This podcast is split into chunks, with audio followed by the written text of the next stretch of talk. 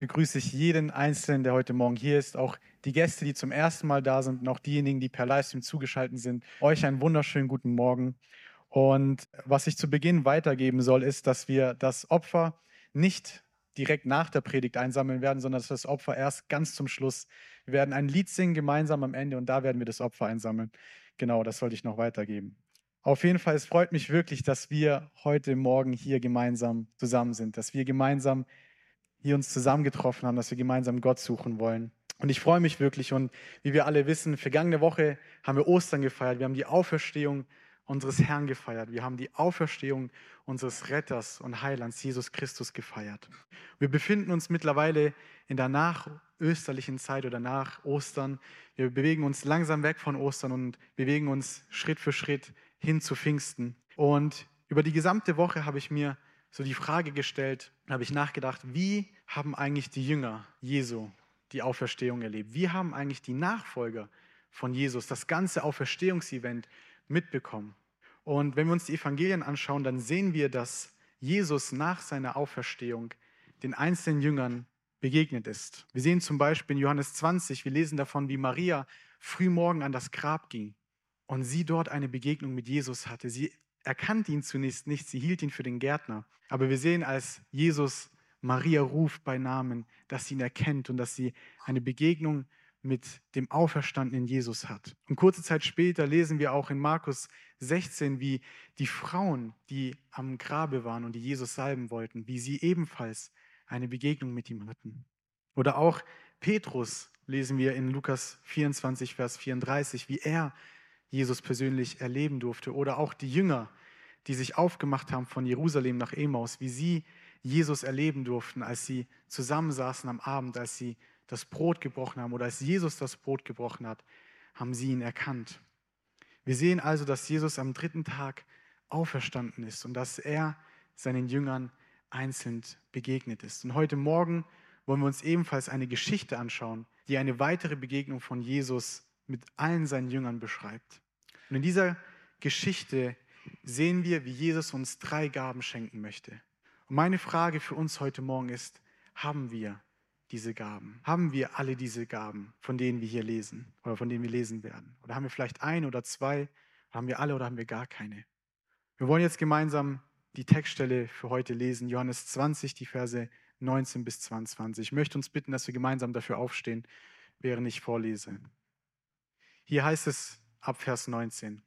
Als es nun an jenem Tag, dem ersten der Woche, Abend geworden war und die Türen verschlossen waren an dem Ort, wo sich die Jünger versammelt hatten, aus Furcht vor den Juden, da kam Jesus und trat in ihre Mitte und sprach zu ihnen, Friede sei mit euch. Und als er das gesagt hatte, zeigte er ihnen seine Hände und seine Seite. Da wurden die Jünger froh, als sie den Herrn sahen. Da sprach Jesus wiederum zu ihnen, Friede sei mit euch. Gleich wie mich der Vater gesandt hat, so sende ich euch. Nachdem er das gesagt hatte, hauchte er sie an und sprach zu ihnen, empfangt Heiligen Geist. Jesus, ich danke dir wirklich für heute Morgen. Ich danke dir, dass wir heute hier gemeinsam zusammenkommen dürfen, als dein Volk, als deine Gemeinde.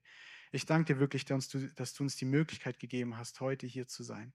Und ich bete, dass du wirklich das Zentrum heute Morgen bist, dass du zu uns sprichst, dass wir dich wirklich begegnen dürfen, Gott, dass wir eine wahre Begegnung mit dir haben, dass wir verändert von hier rausgehen, wie wir reingekommen sind.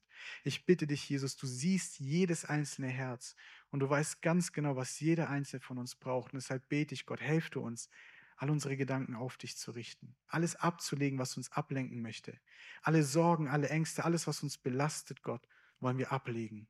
Wir wollen heute Morgen auf dich schauen. Ich bete, Gott, öffne unsere Herzen, dass wir bereit sind, das zu empfangen, was du heute zu uns sprechen möchtest. Ich danke dir für den Gottesdienst und lege ihn in deine Hände. Im Namen Jesus. Amen. Amen. Wenn wir uns die Geschichte anschauen, dann sehen wir, dass es in Jerusalem Abend geworden war. Wir sehen, dass die Jünger zusammensaßen, aber sie hatten Angst. Wir sehen, wie sie Furcht hatten vor den Juden und sie die Tür abgeschlossen haben. Es war dunkel in Jerusalem und die Nacht brach an. Die Herzen der Jünger waren voller Angst. Sie waren mit Angst erfüllt. Sie hatten Angst, dass das gleiche Schicksal, das Jesus getroffen hat, auch sie treffen wird. Sie hatten Angst, dass nachdem die Jünger Jesus oder nachdem die, die Juden Jesus umgebracht haben, dass nun jetzt die Jünger dran sind.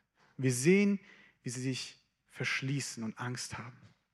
Und anstatt dass die Tür von den Feinden aufgebrochen wird, anstatt dass die Juden hereinplatzen und die Jünger gefangen nehmen, sehen wir, wie Jesus ihnen begegnet. Und genau wie er den Jüngern begegnet ist, möchte Jesus auch uns heute Morgen begegnen, möchte uns die erste Gabe schenken, nämlich den Frieden des Auferstandenen. In Vers 19 haben wir gelesen, als es nun Tag war in der ersten Woche, Abend geworden war und die Türen verschlossen waren an dem Ort, wo sich die Jünger versammelt hatten, aus Furcht vor den Juden. Da kam Jesus und trat in ihrer Mitte und sprach zu ihnen, Friede sei mit euch. Den Gruß, den Jesus hier an seine Jünger richtet, soll die Furcht und soll die Angst, die sie in ihrem Herzen tragen, aus, austreiben, soll sie verscheuchen. Und was schön ist, wir sehen, Jesus richtet hier keine Vorwürfe an seine Jünger. Wir sehen, er gibt keine Anschuldigung an seine Jünger. Seine Jünger haben ihn an dem Tag, an dem er gefangen genommen wurde, an dem Tag, an dem er gekreuzigt wurde, wurde er verlassen von all seinen Jüngern. Wir lesen sogar, dass Petrus ihn verleugnet hat, gesagt hat, ich kenne ihn nicht. Und obwohl ihn alle verlassen haben, und enttäuscht haben, richtet er keine harten Worte an sie, sondern er tröstet und ermutigt sie. Und er sagt zu ihnen, Friede sei mit euch. Er wollte ihnen in diesem Moment die Angst nehmen und seinen Frieden schenken. Ich habe mir die Frage gestellt, wie oft ist das bei uns so? Wir lesen von Jesus Christus, wir lesen in der Bibel, was er für uns getan hat, wir lesen all das, was er uns gibt. Und dennoch gibt es Situationen, wo wir auf einmal alles vergessen. Es gibt Situationen in unser Leben, die wir nicht erwarten. Und unser Herz ist wie mit den Jüngern erfüllt mit Angst. Wir wissen nicht weiter. Wir haben Furcht in uns. Wir haben Sorgen. Wir fragen uns, wie geht es weiter? Genau wie die Jünger fühlen wir uns hoffnungslos und, und wie als wären wir gegen die Wand gerichtet. Und genauso wie Jesus seinen Jüngern in dieser Situation Frieden schenken wollte oder geschenkt hat, will er auch uns heute Morgen seinen Frieden schenken. Aber was für einen Frieden schenkt uns denn Jesus? In allererster Linie schenkt uns Jesus Frieden mit Gott. In Jesaja 53, Vers 5 heißt es: Doch er, also Jesus, wurde um unserer Übertretungen willen durchbohrt, wegen unserer Missetaten zerschlagen. Die Strafe lag auf ihm, damit wir Frieden hätten. Und durch seine Wunden sind wir geheilt worden. Und Römer 5, Vers 1 ist es noch deutlich, da heißt es, da wir nun aus Glauben gerechtfertigt sind, so haben wir Frieden mit Gott durch unseren Herrn Jesus Christus. Und das haben wir an Ostern letzte Woche gefeiert. Wir haben gefeiert, dass Jesus für unsere Sünden gestorben ist, für meine, für deine, für unsere. Und dass er die Macht der Sünde gebrochen hat, dass er die Macht des Feindes gebrochen hat, dass er den Tod besiegt hat. Und durch den Glauben an ihn haben wir wieder Frieden mit Gott. Es gibt keine Sünde, die uns trennen kann. Nichts, das wir getan haben, kann Jesus nicht vergeben. Wir können durch den Glauben Frieden mit Gott haben. Wir sind versöhnt mit Gott. Wir sind versöhnt mit unserem Schöpfer. Der, wo dich geschaffen hat. Der, wo dich schon gesehen hat, bevor du auf dieser Welt warst. Mit ihm sind wir wieder versöhnt. Wir dürfen wieder eine persönliche Beziehung mit ihm haben. Und das ist der beste Friede, den wir besitzen können. Ich weiß nicht, wie es euch geht, aber ich denke, jeder von uns kennt das Gefühl, wenn er sich verstritten hat mit einer Person, die er ganz gern hat, die er liebt, dann ist es erstmal richtig unangenehm. Und dieser Moment, wenn man sich ausspricht, wo man sich vergibt, wo man die Beziehung wiederherstellt, dieses Gefühl der Versöhnung. Und das ist das, was Jesus uns ermöglicht hat, dass wir wieder versöhnt sind mit Gott. Und das ist der beste Friede, den wir besitzen können, wenn wir tief in unserem Herzen wissen, wir haben Frieden mit Gott. Und wenn der Feind kommt und dich an deine Vergangenheit erinnert, wenn der Feind kommt und dich an die Sünden erinnert, die du getan hast, kannst du auf das Kreuz zeigen und sagen, Gott, Jesus hat, mit, hat mir geholfen, dass ich Frieden haben kann. Durch Jesus sind all die Sachen vergeben und ich kann Frieden in meinem Herzen haben.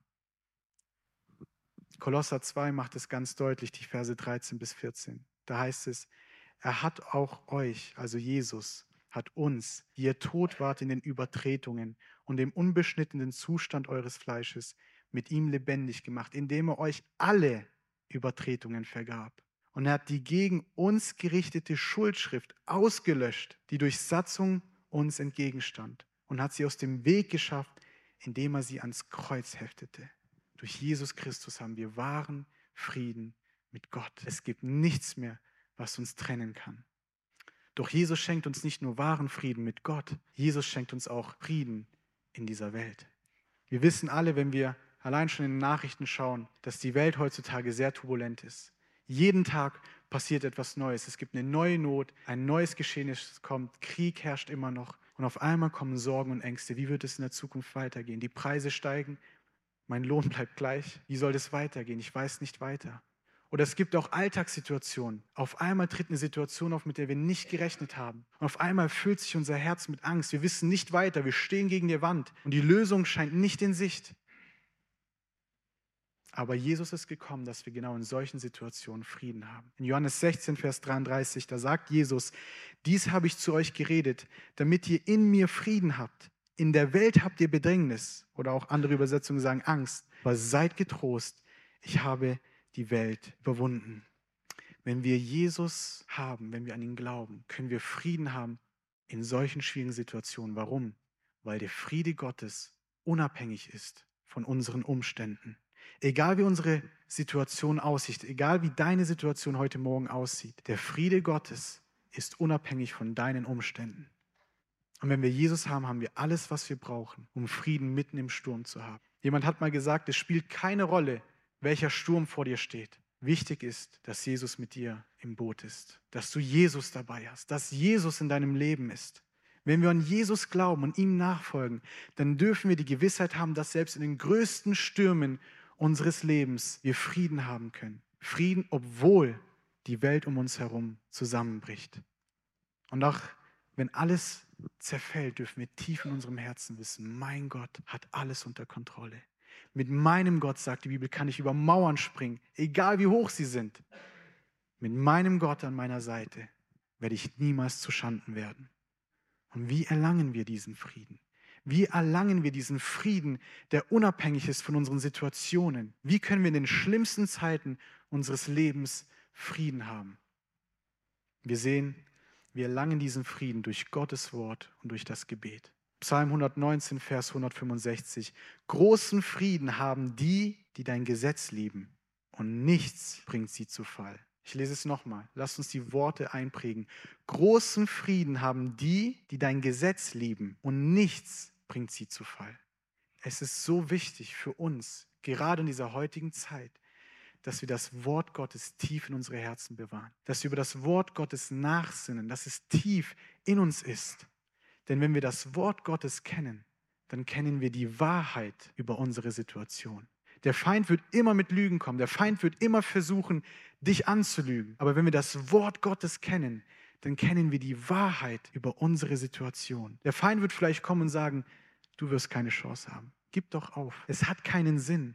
Aber wir wissen, das Wort Gottes sagt, dass für Gott nichts unmöglich ist. Jeremia 32, Vers 17. Ach Herr, siehe, du hast den Himmel und die Erde gemacht mit deiner großen Kraft mit deinem ausgestreckten Arm.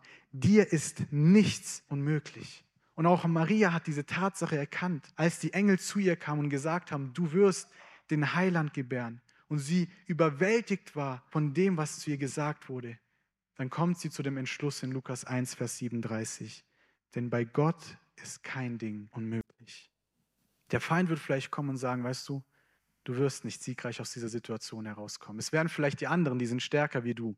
Aber du, du wirst verlieren. Du wirst kein Sieger sein. Ich werde dich überwinden. Aber Gottes Wort sagt uns in Römer 8, Vers 31, was wollen wir hierzu sagen? Ist Gott für uns? Wer kann gegen uns sein? Wer kann gegen uns sein, wenn Gott an unserer Seite steht? Das Kreuz ist unser Sieg. Die Macht des Feindes ist gebrochen. Das ist unsere Realität. Der Feind will dir sagen, dass er gewonnen hat. Aber schau auf das Kreuz, schau auf Jesus. Er hat den Sieg für uns. Er hat gewonnen. Und es gibt nichts, das diesen Sieg überwinden kann. Jesus ist Sieger. Und wenn wir Jesus haben, dann sind wir Sieger mit ihm. Nicht, weil wir so toll sind, sondern weil er es getan hat am Kreuz. Wir können Überwinder sein durch Jesus. Wenn der Feind vielleicht kommt und ihr sagen wird, aus dieser Situation wird niemals etwas Gutes entstehen. Es ist verloren, es ist hoffnungslos, gib es auf. Dann können wir sagen, Gottes Wort sagt uns, Römer 8, Vers 28. Wir wissen aber, dass denen, die Gott lieben, alle Dinge zum Besten dienen, denen, die nach dem Vorsatz berufen sind. Wenn wir Gottes Wort kennen und tief in unserem Herzen tragen, können wir Frieden in den schwierigsten Zeiten unseres Lebens haben. Und weiter sehen wir, dass wir den Frieden durch Gebet erlangen. Philippa 4, die Verse 6 bis 7. Sorgt euch um nichts, sondern in allem lasst durch Gebet und Flehen mit Danksagung eure Anliegen vor Gott kund werden. Und der Friede Gottes, der allen Verstand übersteigt, wird eure Herzen und eure Gedanken bewahren in Christus Jesus. Gott kann uns nur seinen Frieden schenken, wenn wir ihn im Gebet suchen, wenn wir all unsere Anliegen ihm abgeben. Er wünscht sich, dass wir beten. Er wünscht sich, dass wir offen und ehrlich zu ihm kommen. Dass wir nicht versuchen, irgendwas zu verstecken oder zu verharmlosen, sondern dass wir es sagen, wie es ist und dass wir ihm unsere Anliegen bringen. Dass wir nicht versuchen, alleine damit klarzukommen, sondern er möchte uns helfen. Und vielleicht wird unser Gebet nicht so beantworten, wie wir es uns vorstellen, aber wir dürfen darauf vertrauen, dass uns alles zum Besten dienen wird, wie wir es gelesen haben. Wenn wir beten, kann uns Gott begegnen und zeigen, dass er alles unter Kontrolle hat. Und er kann uns seinen Frieden schenken, der unabhängig ist von den Umständen, die wir erleben. Die zweite Gabe, die uns Jesus heute Morgen schenken möchte, ist die Freude des Auferstandenen. In Vers 20 haben wir gelesen, und als er das gesagt hatte, zeigt er ihnen seine Hände und seine Seite. Da würden die Jünger froh, als sie den Herrn sahen. Nachdem die Jünger die Kreuzigungsmale von Jesus gesehen haben, nachdem sie seine Mal an seinen Händen und Füßen gesehen haben und sie erkannt haben, dass es wirklich Jesus ist, der vor ihnen steht, da wurden sie erfüllt mit Freude. Und seit dem Sündenfall sehen wir, dass wahrer Frieden und wahre Freude zerstört wurde. Was die Welt heutzutage unter Frieden oder was die Welt heutzutage unter Freude versteht, ist nicht das, was sich Gott vorgestellt hat. Heute heißt es, du sollst dich freuen, wenn du ein schönes Auto fährst, wenn du ein Haus hast, wenn du viel Geld hast, wenn du zweimal im Jahr im Urlaub fahren kannst. Dann sagen die Menschen, dann kannst du doch glücklich sein, dann kannst du dich doch freuen. Ist doch alles gut bei dir. Aber das ist nur ein bloßer Schein, weil diese Dinge vergehen und uns innerlich leer zurücklassen. Wir sehen es bei so vielen Menschen, die so viel Geld haben. Wieso gibt es so viele reiche Menschen, die, die unglücklich sind, die in Depressionen sind, die niedergeschlagen sind, voller Angst und voller Sorge? weil diese Freude dich nicht wirklich erfüllt. Wahrer Frieden und wahre Freude sind einzig und allein in Gott zu finden. Niemals und nirgendwo anders werden wir wahren Frieden und wahre Freude finden. Denn die Freude, die von Gott kommt, überwindet jegliche Not und ist nicht abhängig von den Umständen. Die Freude, die von Gott kommt, ist eine bleibende Freude, die bleibt bis zur Ewigkeit. Und die Freude, die wir als Nachfolger haben können, diese innerliche Freude, ist eine Freude, die eine Freude, die die Welt nicht kennt, die die Welt nicht geben kann, die die Welt aber auch nicht nehmen kann. Sie ist das Geheimnis, die Stärke des Volkes Gottes. Nicht umsonst sagt Nehemiah, denn die Freude am Herrn ist unsere Stärke. Die Freude am Herrn ist unsere Stärke. Und es ist interessant zu sehen, wenn wir uns die Bibelstelle anschauen, dann sehen wir, dass der Moment, wo die Jünger Jesus erkannt haben, sie froh wurden innerlich.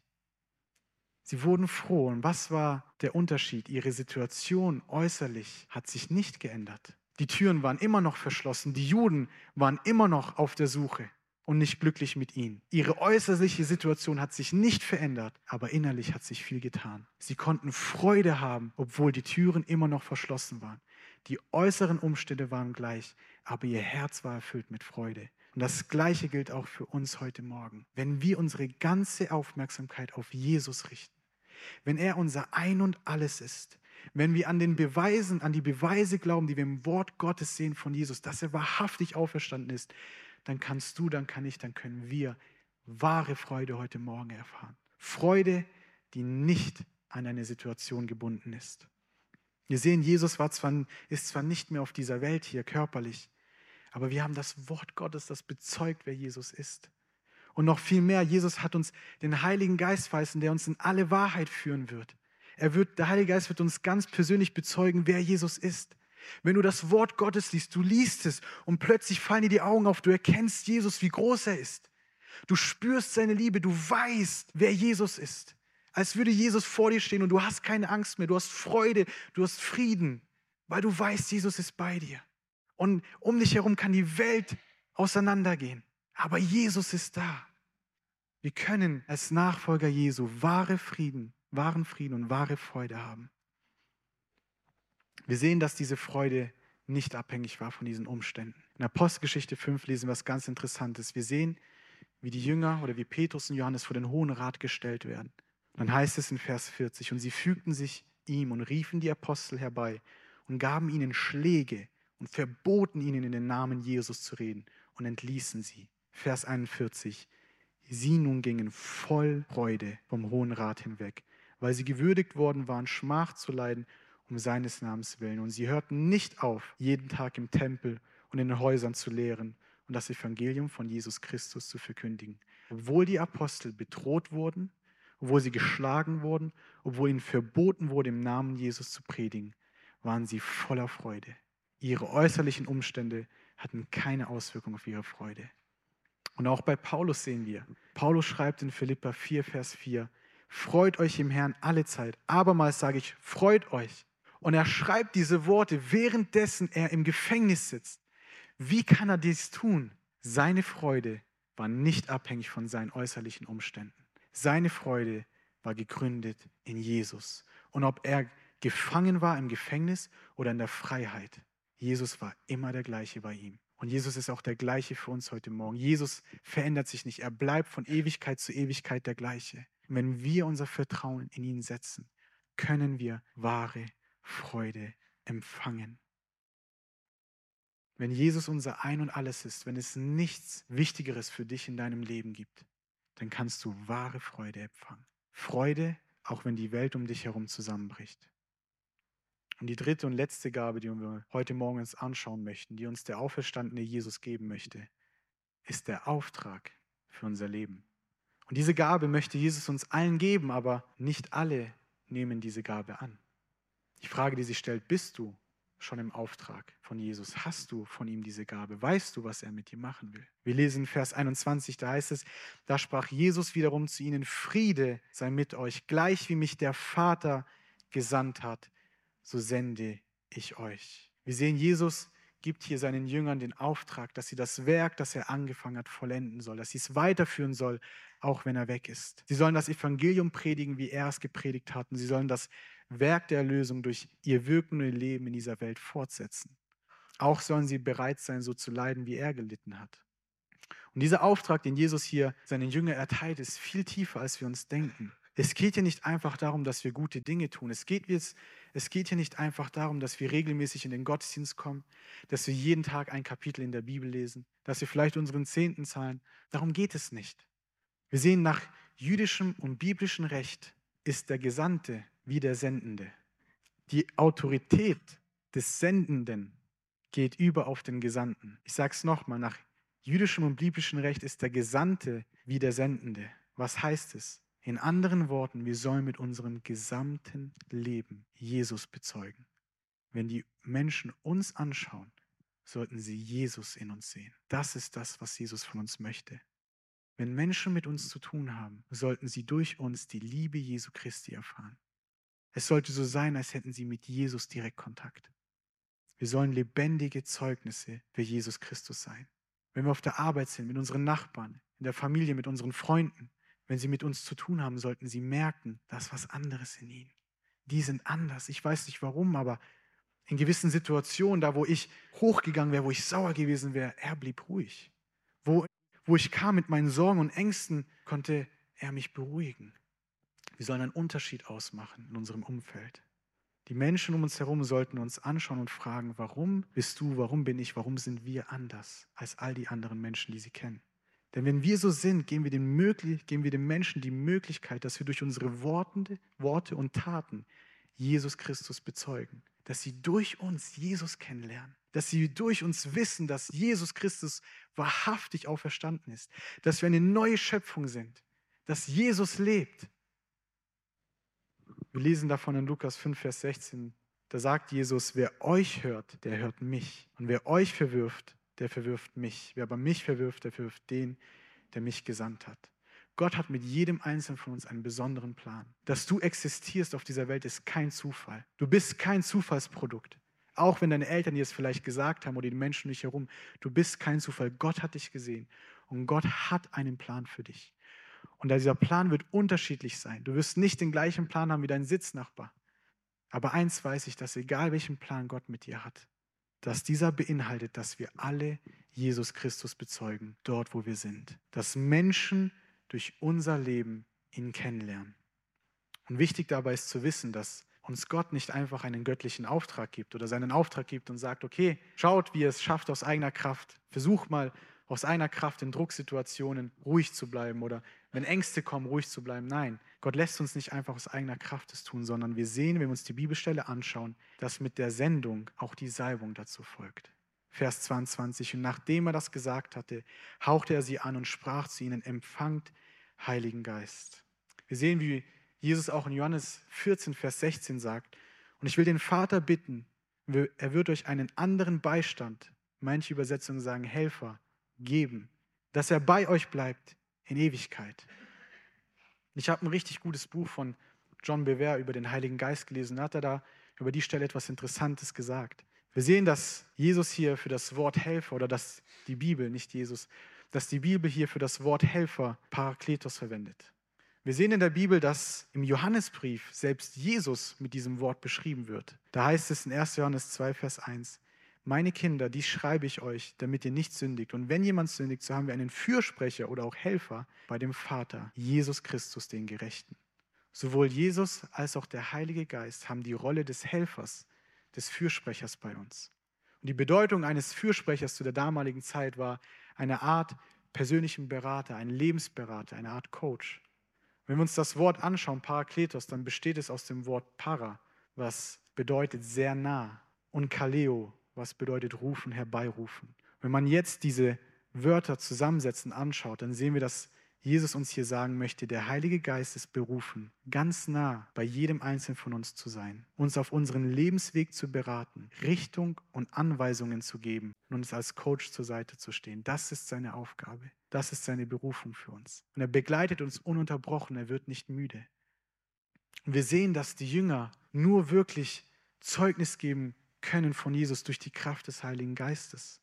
Wir lesen, Jesus sagt selber in Apostelgeschichte 1, Vers 8, sondern ihr werdet Kraft empfangen, wenn der Heilige Geist auf euch gekommen ist und ihr werdet meine Zeugen sein in Jerusalem und in ganz Judäa und Samaria und bis ans Ende der Welt. Wenn wir uns die Apostelgeschichte anschauen, dann sehen wir, dass die Jünger Jesu angewiesen waren auf die Führung und Leitung des Heiligen Geistes.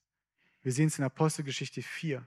Petrus und Johannes, sie Sie heilen einen Gelähmten und sie predigen das Evangelium und viele Leute bekehren sich. Und es kommt zu der Tatsache, dass der Hohe Rat wiederkommt und sie zur Rede stellt. Sie stehen vor dem Hohen Rat und werden zur Rede gestellt. Und da heißt es in Apostelgeschichte 4, Vers 8, nachdem sie, sie fragen sie, aus welcher Kraft tut ihr das? Und Petrus, da heißt es, da sprach Petrus vom Heiligen Geist erfüllt zu ihnen. Und er gibt ihnen dann die Antwort. Genau wie damals der Heilige Geist den Jüngern geholfen hat, Jesus Christus in ihrem Leben zu bezeugen, genauso möchte er es auch heute für uns tun, möchte uns dabei helfen, dass wir durch ihn Jesus Christus in unserem Leben bezeugen. Wenn wir auf der Arbeit sind oder mit Arbeitskollegen reden, zu Hause in der Familie oder mit Freunden und wir plötzlich gefragt werden, uns, wir werden zur Rede gestellt, die Leute fragen uns vielleicht etwas wegen der Bibel und wir wissen zunächst nicht weiter, dann kommt dieser Moment, wo wir eine Antwort geben können, die die anderen zum Nachdenken bringt, wo wir gar nicht wissen, wo das kam, wo wir uns wundern, wie kam ich jetzt eigentlich drauf? Aber der Heilige Geist hilft uns. Und in Momenten, wo wir in Drucksituationen sind, wo die Welt um uns herum zusammenbricht und die Leute schauen, wie reagiert er, wir auf einmal voller Frieden und voller Ruhe antworten können, die Situation umgehen können und die Leute erkennen, wow, da ist was anderes in ihm. Wenn Leute auf einmal böse zu uns sind, wenn Leute uns beleidigen, wenn Leute uns verletzen, wir plötzlich mit Vergebung, mit Liebe antworten können, wo wir einen Unterschied machen können. Wenn wir mit unserem Leben Jesus Christus wahrhaftig bezeugen wollen, dann brauchen wir die Kraft des Heiligen Geistes dazu. Das Lobpreisteam darf gerne nach vorne kommen. Wie schon zum Beginn gesagt, sehen wir, dass Jesus uns heute Morgen drei Gaben schenken möchte. Und die Frage, die sich stellt, ist, haben wir diese Gaben? Haben wir die Gabe? Haben wir den Frieden des Auferstandenen? Hast du Frieden heute Morgen? Hast du Frieden mit Gott? Weißt du, dass deine Schuld am Kreuz von Golgatha von Jesus getragen wurde, dass Jesus deine Schuld mit ans Kreuz genommen hat und dass er dir alle Sünden vergeben hat und dass du durch den Glauben an ihn gerechtfertigt werden kannst. Weißt du das tief in deinem Herzen, dass selbst wenn der Feind kommt und sagt, das hast du doch getan, du hast doch hier Gott enttäuscht, du hast doch hier Gott versagt, weißt du tief in deinem Herzen, nein, Gott hat mir vergeben. Und wenn Gott mir vergibt, dann kann selbst der Feind mich anklagen, aber ich weiß, Jesus hat den Preis bezahlt. Oder wenn Situationen in deinem Leben hervorkommen, wenn du gerade in einer Situation steckst, wo Angst und Sorgen um dich herum sind, wo du nicht weiter weißt, hast du Frieden. Weißt du, dass auch wenn du jetzt gerade noch nicht die Antwort hast, dass wenn du Jesus hast, du alles hast, was du brauchst, hast du diesen Frieden, der nicht abhängig ist von deinen Umständen. Oder haben wir die Freude des Auferstandenen? Haben wir tiefe Freude? Können wir uns freuen, dass Jesus lebt? Können wir uns freuen, dass er auferstanden ist? Können wir uns freuen, dass wir eines Tages mit ihm sein werden? freuen wir uns, dass diese Welt hier, dass das Leben hier nur eine Durchreise ist und wir auf dem Weg sind, die Ewigkeit mit Gott, freuen wir uns darauf und freuen wir uns, selbst wenn die Welt gegen uns ist. Selbst wenn Sorge und Angst uns plagen, können wir uns freuen heute Morgen. Können wir sagen, Jesus ist mein Ein und alles. Und wenn ich ihn habe, dann ist es egal, was passiert. Wenn ich ihn habe, dann ist es egal, wie mein Arbeitskollege zu mir ist. Wenn ich ihn habe, dann ist es egal, welche Sorgen ich habe. Ich weiß, mein Gott sorgt für mich. Haben wir diese Freude heute Morgen? Und haben wir zu guter Letzt den Auftrag, weißt du, dass Jesus einen Plan mit dir hat? Weißt du, dass du nicht umsonst auf dieser Welt bist? Weißt du in deinem Herzen, Jesus will dich gebrauchen? Wissen wir das oder nicht? Und ich will dir eins sagen heute Morgen, wenn du es noch nicht hast, wenn du es noch nicht weißt, ist es kein Problem. Jesus ist heute Morgen hier und er will dir diese Gaben schenken. So wie er den Jüngern diese Gaben gegeben hat, möchte er sie auch dir geben. Deswegen lasst uns jetzt gemeinsam zu Gott kommen. Lasst uns zu ihm treten. Lasst uns beten und sagen, Gott, ich brauche dich. Wenn du keinen Frieden hast, dann bitte Gott, Gott, ich brauche deinen Frieden. Frieden, der unabhängig ist von Umständen. Gott, ich habe keine Freude. Füll mein Herz mit Freude. Oder Gott, zeig mir, was du mit mir vorhast. Helf mir, dass ich dich bezeuge, egal wo ich bin. Lass uns aufstehen, Gemeinde, und lass uns wirklich ehrlich vor Gott kommen. Versuch nicht irgendwas zu verstecken, sondern komm ehrlich zu ihm und bitte ihn. Ich will noch beten. Jesus, ich danke dir wirklich vom ganzen Herzen für den heutigen Morgen. Ich danke dir wirklich, Gott, dass du ein treuer Gott bist, dass du unsere Not siehst und dass du weißt, was wir brauchen. Und ich bete, Gott, du siehst jedes einzelne Herz, das heute Morgen hier ist. Du siehst die Herzen, die keinen Frieden haben. Du siehst die Herzen, die keine Freude haben. Du siehst die Herzen, die niedergeschlagen sind, die nicht wissen, wie es weitergeht. Du siehst die Herzen, die, die keinen Sinn haben, die nicht, die Menschen, die denken, ich bin einfach nur hier und ich lebe und fertig. Du siehst jede einzelne Person. Und mein Gebet ist, Gott, dass du uns wirklich heute begegnest, dass wir wirklich Gott Friede und Freude empfangen dürfen, die ganz unabhängig sind von unseren Umständen, dass du uns zeigen möchtest, Gott, was du mit uns vorhast.